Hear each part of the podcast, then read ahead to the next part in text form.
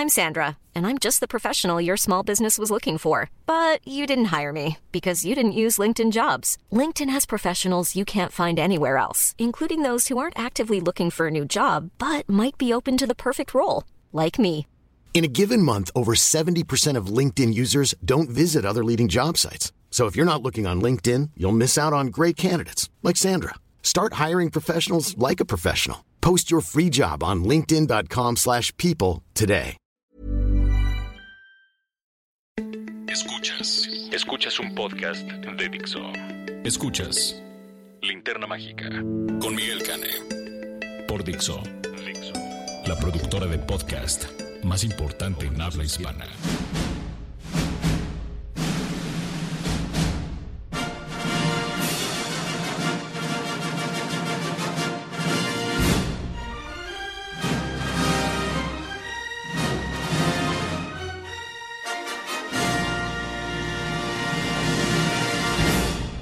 Hola, ¿qué tal? Bienvenidos a esta edición especial conmemorativa de La Linterna Mágica, su podcast de cinéfilos para cinéfilos. En esta ocasión, este podcast está dedicado al recuerdo de uno de los grandes cineastas mexicanos de la última mitad del siglo XX, eh, uno de los más visionarios, revolucionarios, propositivos y refrescantes cineastas que hubo a partir de los años 70 en las últimas cinco décadas, trabajó durante cinco décadas incansablemente. Me refiero, por supuesto, a Jaime Humberto Hermosillo.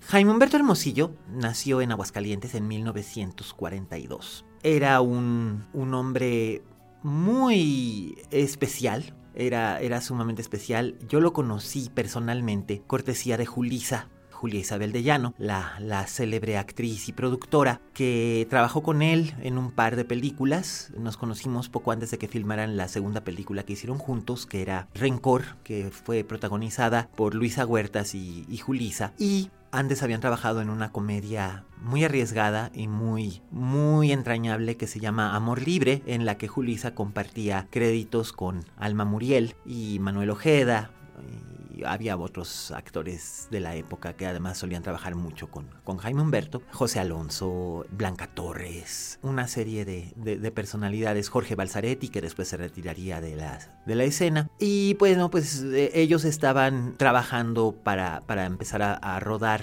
digitalmente, más bien a grabar digitalmente Rencor. Esto debe haber sido como en 2004, 2005. Y eh, pues estábamos en casa de Julisa conversando y a petición de Jaime Humberto, eh, Julisa le empezó a relatar detalles y anécdotas del rodaje de Amor Libre. Y a todo lo que Julisa le contaba, Jaime Humberto decía, ¡ay! No, pues yo no me acuerdo de eso. No me acuerdo de esto otro.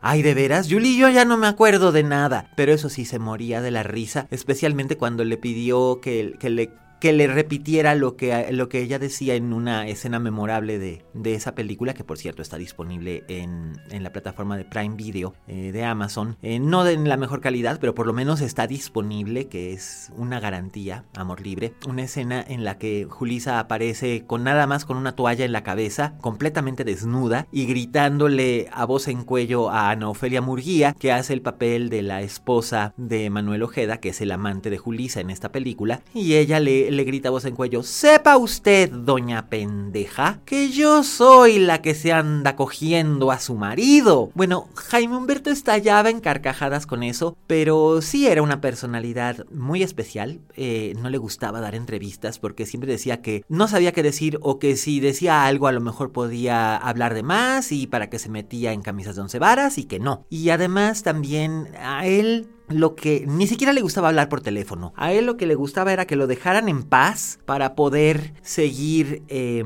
escribiendo y, y, dirigiendo su película más reciente. La hizo yo creo que en 2015 o 2016. Es decir, él siempre tenía proyectos en mente. Jaime Humberto pertenece a esta generación de directores como Sergio Lovich, como Jorge Fons, como Julián Pastor, que en los 70 buscaron una manera alternativa de hacer películas. Eh, entre esos directores también habría que, contar a Raúl Araiza Padre, que realizó una de las películas más inquietantes y mejor realizadas de esa época en 1979, que se llamaba En la Trampa, protagonizada por José Alonso, Carmen Montejo y Blanca Guerra. Y la verdad es que era una, una buena generación de cineastas que por desgracia pues tuvieron que enfrentar una gran crisis económica y tuvieron que enfrentar muchos problemas debido al manejo que hacía el gobierno a partir del sexenio de Luis Echeverría de la industria cinematográfica en general. Eh, sin embargo,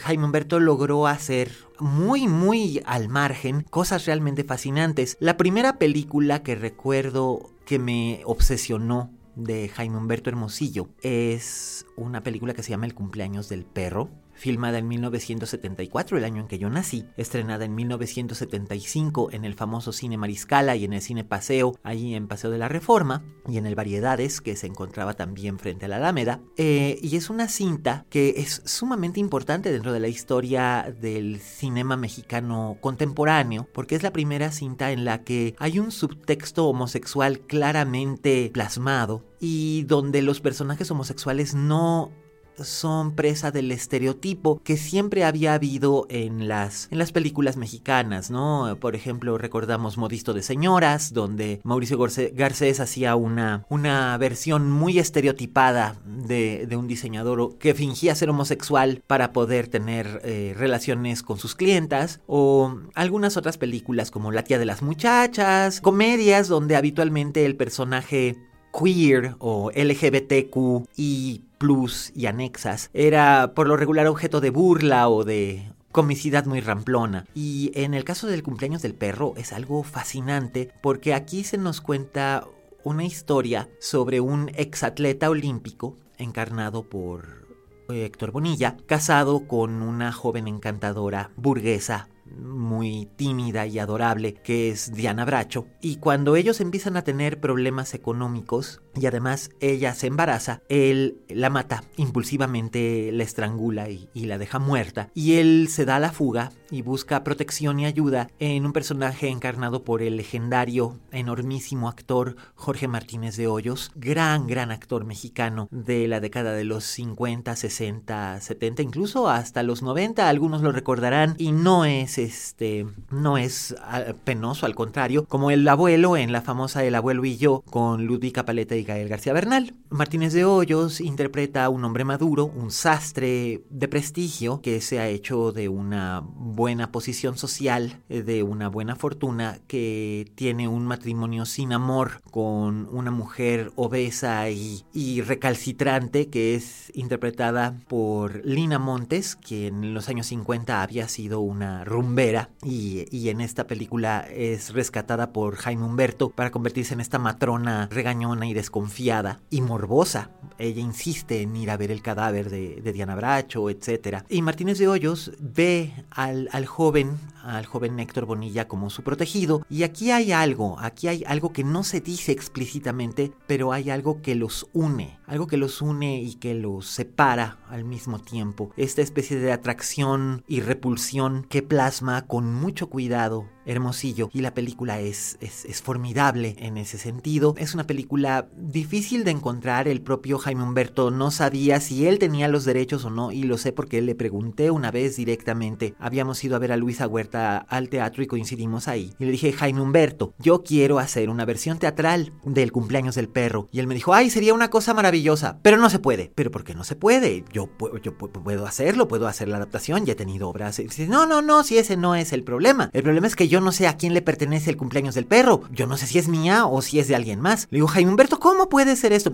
Pues no sé, no sé. Ay, es que esto de los derechos es un embrollo. ¿Cómo seríamos felices todos si no estuviéramos ceñidos por toda esta burocracia? Pero ¿qué te digo? No sé, así que como no sé, pues no te la puedo dar. Entonces, esa es la razón por la que nunca pude hacer una versión teatral de El cumpleaños del perro, pero no quito el dedo del renglón. Por otro lado, no solamente era la la diversidad sexual o la homosexualidad lo que obsesionaba a Jaime Humberto. De hecho, es la sexualidad per se. Le, le, interesaba muchísimo. Era un gran admirador del cine erótico. En alguna ocasión llegamos a comentar películas como Portero de Noche o El último tango en París. Películas inquietantes con un, con un perfil muy, muy enfocado hacia la sexualidad. Pero él era un gran, gran, gran cinéfilo. Le, gustaba de todo. Por ejemplo, una película que recuerdo que le gustaba mucho era La Note, que es mi película favorita de Antonioni.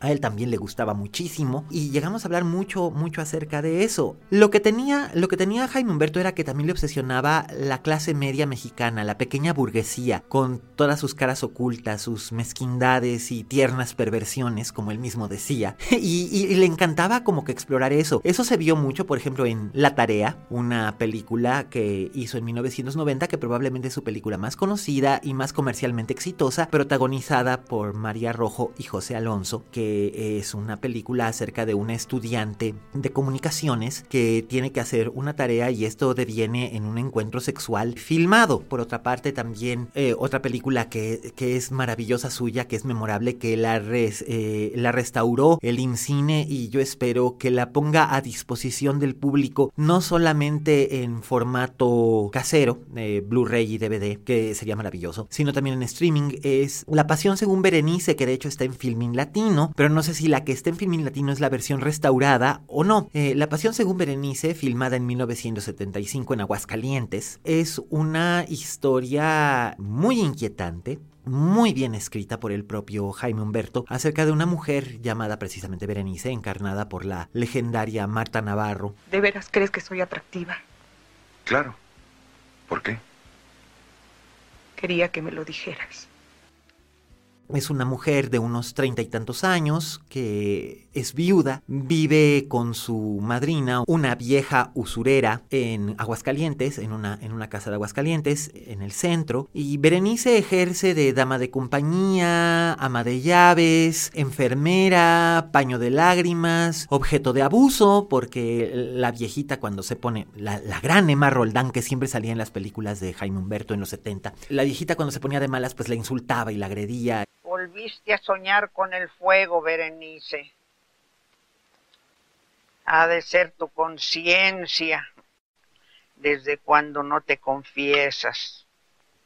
Y otras veces tenía desconcertantes gestos de ternura para con ella. Y esta joven lo que se dedica es a tejer una telaraña de pasiones, por así decirlo, de deseos, de crímenes y mustiedades en torno a un joven médico proveniente de la Ciudad de México, Pedro Armendáriz Jr., y ellos empiezan a tener una relación sexual casual que se va volviendo cada vez más intensa por parte de él hacia ella y ella decide que lo que ella quiere es ser ella misma y tener un lugar para ella misma en el mundo y que para ello no necesita un hombre, aunque puede tenerlo si se le antoja, pero en realidad lo que ella necesita es otro tipo de libertad y lo que hace para obtener esa libertad es escalofriante. Jaime Humberto era muy bueno para crear los eslogans publicitarios de sus propias películas. Los hacía él, por ejemplo, para su primera película que se, de largometraje que se llamó eh, La verdadera vocación de Magdalena de 1971, que por cierto tiene la mejor interpretación en cine de Angélica María ever. Nadie se hubiera imaginado que Angélica María era capaz de hacer una cosa semejante y él, él consigue plasmarlo y muy bien. Por cierto, La verdadera vocación de Magdalena originalmente él había escrito Jaime Humberto para Julisa y Rita Macedo, su madre, pero Julisa quedó embarazada de, su primer hijo, Ben Ibarra, y no podía filmar la película. Rita no quiso hacerla sin Julisa, y en su lugar entraron Angélica María y Carmen Montejo, que está formidable como una madre caníbal, literalmente y figurativamente. Y, y para esa película él crea este eslogan publicitario que es Nunca fue más feliz la manzana hasta que estuvo habitada por un gusano.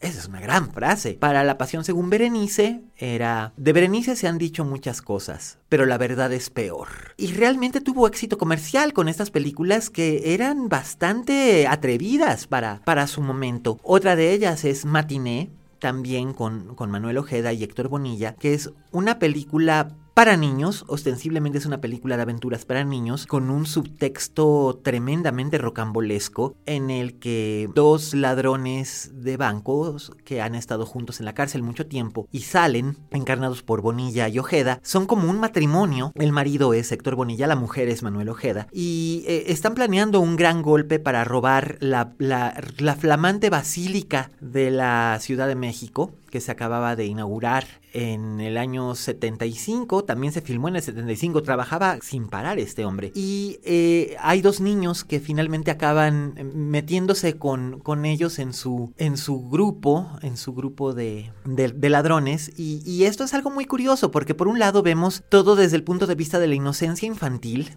y estos son unos niños realmente muy ingenuos, muy cándidos, que piensan que están viviendo una aventura de piratas. Y por el otro lado estamos viendo este subtexto de la vida, de la vida criminal y de, y de este amor homosexual eh, complicado y triste y a la vez tierno entre estos personajes adultos. Y, y, la película es bellísima. Es probablemente uno de los mejores trabajos de, no solo de Jaime Humberto, sino de los mejores trabajos que se hicieron en los años 70. Y yo no me explico por qué la Criterion Collection se decanta por algo como Canoa, pero ignora algo como Matiné o La Pasión según Berenice. A finales de los 70, Jaime Humberto tuvo un problema muy serio con la censura. Él filma una película protagonizada por Gonzalo Vega e Isela Vega, una intriga sobre una herencia llamada Las apariencias engañan, donde el detalle que bueno, no es un spoiler ahora decirlo, el detalle es que el personaje de Isela Vega es, es una mujer trans, es una trans preoperatoria, es decir, es una mujer pero tiene genitalia masculina. Y bueno, fue tan impactante cuando, cuando la lanza que le pasó lo mismo que a Bojorquez con Retrato de una mujer casada. Aunque las películas se filmaron a finales de los 70, solamente tuvieron un estreno muy, muy raquítico hacia 1981, 1982. Esto principalmente porque la cabeza de la RTC era eh, la legendaria Sor Juana, es decir, eh, Margarita López Portillo y Pacheco, la hermana menor del entonces presidente de la República, José López Portillo, y doña Margarita consideraba que estas películas eran abyectas, consideraba que era abyecto que Retrato de una mujer casada girara en torno a un feminicidio doméstico, que esas cosas no sucedían en México y que hubiera una escena de sodomía entre Isela Vega y Gonzalo Vega en Las apariencias engañas, engañan, le parecía completamente inmoral. Digo, estamos hablando de la misma doña Margarita que a duras penas permitió que se exhibiera El lugar sin límites únicamente porque estaba basada en una novela de José Donoso. Si no, Ripstein se hubiera quedado con su peliculita enlatada por años. En medio de este, de, este ambiente tan, tan gasmoño, Jaime Humberto protestó, se enojó, tuvo una última película de éxito comercial que fue María de mi corazón, basada en un cuento de Gabriel García Márquez, con Bonilla y María Rojo,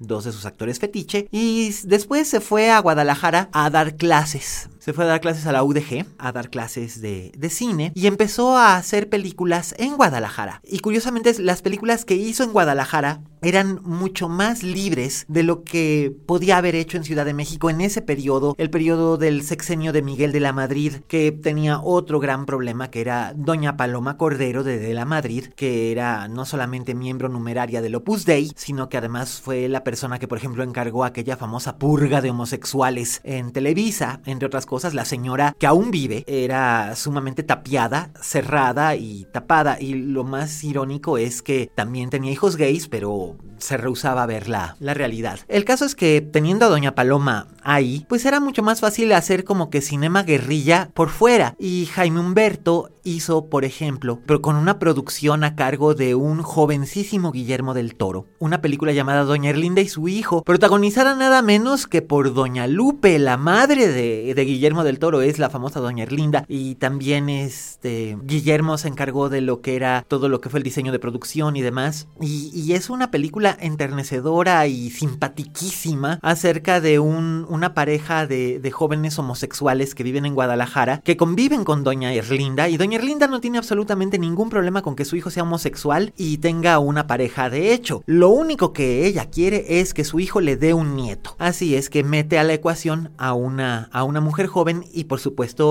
ocurren situaciones disparatadas. Pero es una película realmente entrañable. Jaime Humberto regresó a la Ciudad de México hacia hacia finales de los años 80 a realizar una serie de películas muy interesantes, entre ellas La Tarea, también Encuentro Inesperado, que fue el último trabajo cinematográfico de la inolvidable y monumental Lucha Villa. Un día tengo que hacer un podcast dedicado a Lucha Villa. Eh, de hecho, Encuentro Inesperado está disponible también en Amazon, así que también lo pueden checar ahí. Es una gran, gran película, aunque la calidad del, del producto no es idónea. Sí es maravilloso poder ver este enfrentamiento entre María Rojo y Lucha Villa, que la gente se le olvida que Lucha Villa era una gran, gran, gran actriz. Y Jaime Humberto empezó a migrar hacia otros formatos, empezó a, a, a trabajar en video digital, trabajaba en, videos super, super beta, a hacer historias más abiertamente homosexuales, historias más abiertamente extravagantes y excéntricas. Y, finalmente él seguía experimentando. Él no quería medallas ni reconocimientos que de todos modos no se le dieron a tiempo. Él lo que quería era seguir filmando. Jaime Humberto Hermosillo era un enorme, enorme cineasta, muy creativo, muy versátil, muy difícil, muy difícil.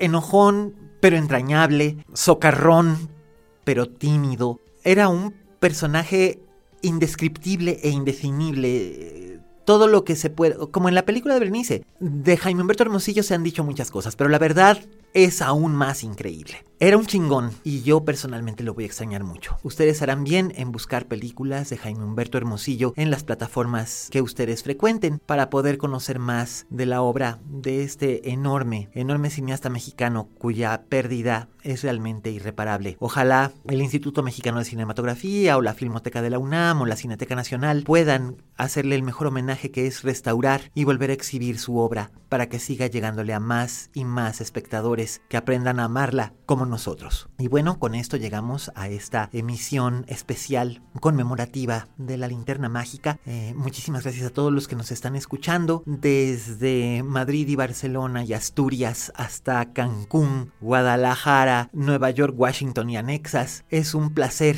siempre estar ante este micrófono con ustedes. Yo soy Miguel Cane. Ya saben que pueden escucharnos en iTunes, en Spotify, Amazon Music y todas las plataformas donde se pueden escuchar podcasts. Eh, suscríbanse, síganos, dejen sus comentarios, denos su calificación. Muchísimas gracias a Vero en los controles y en la producción. Gracias a Dixo y nos escuchamos próximamente.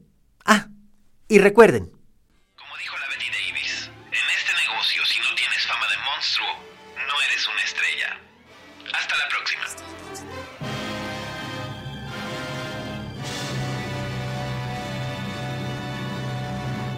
Dixo presentó Linterna Mágica con Miguel Cane. Coordinación. Verónica Hernández. Producción general. Dani.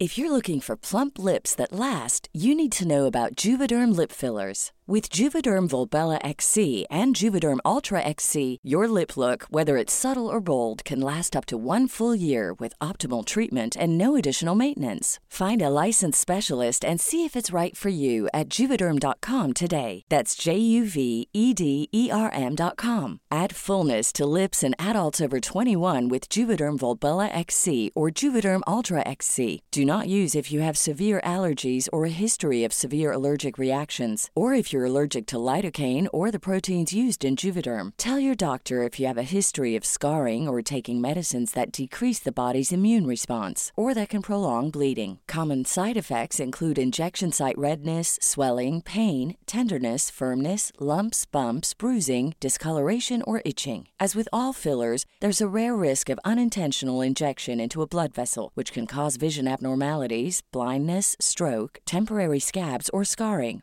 For full important safety information, visit juvederm.com.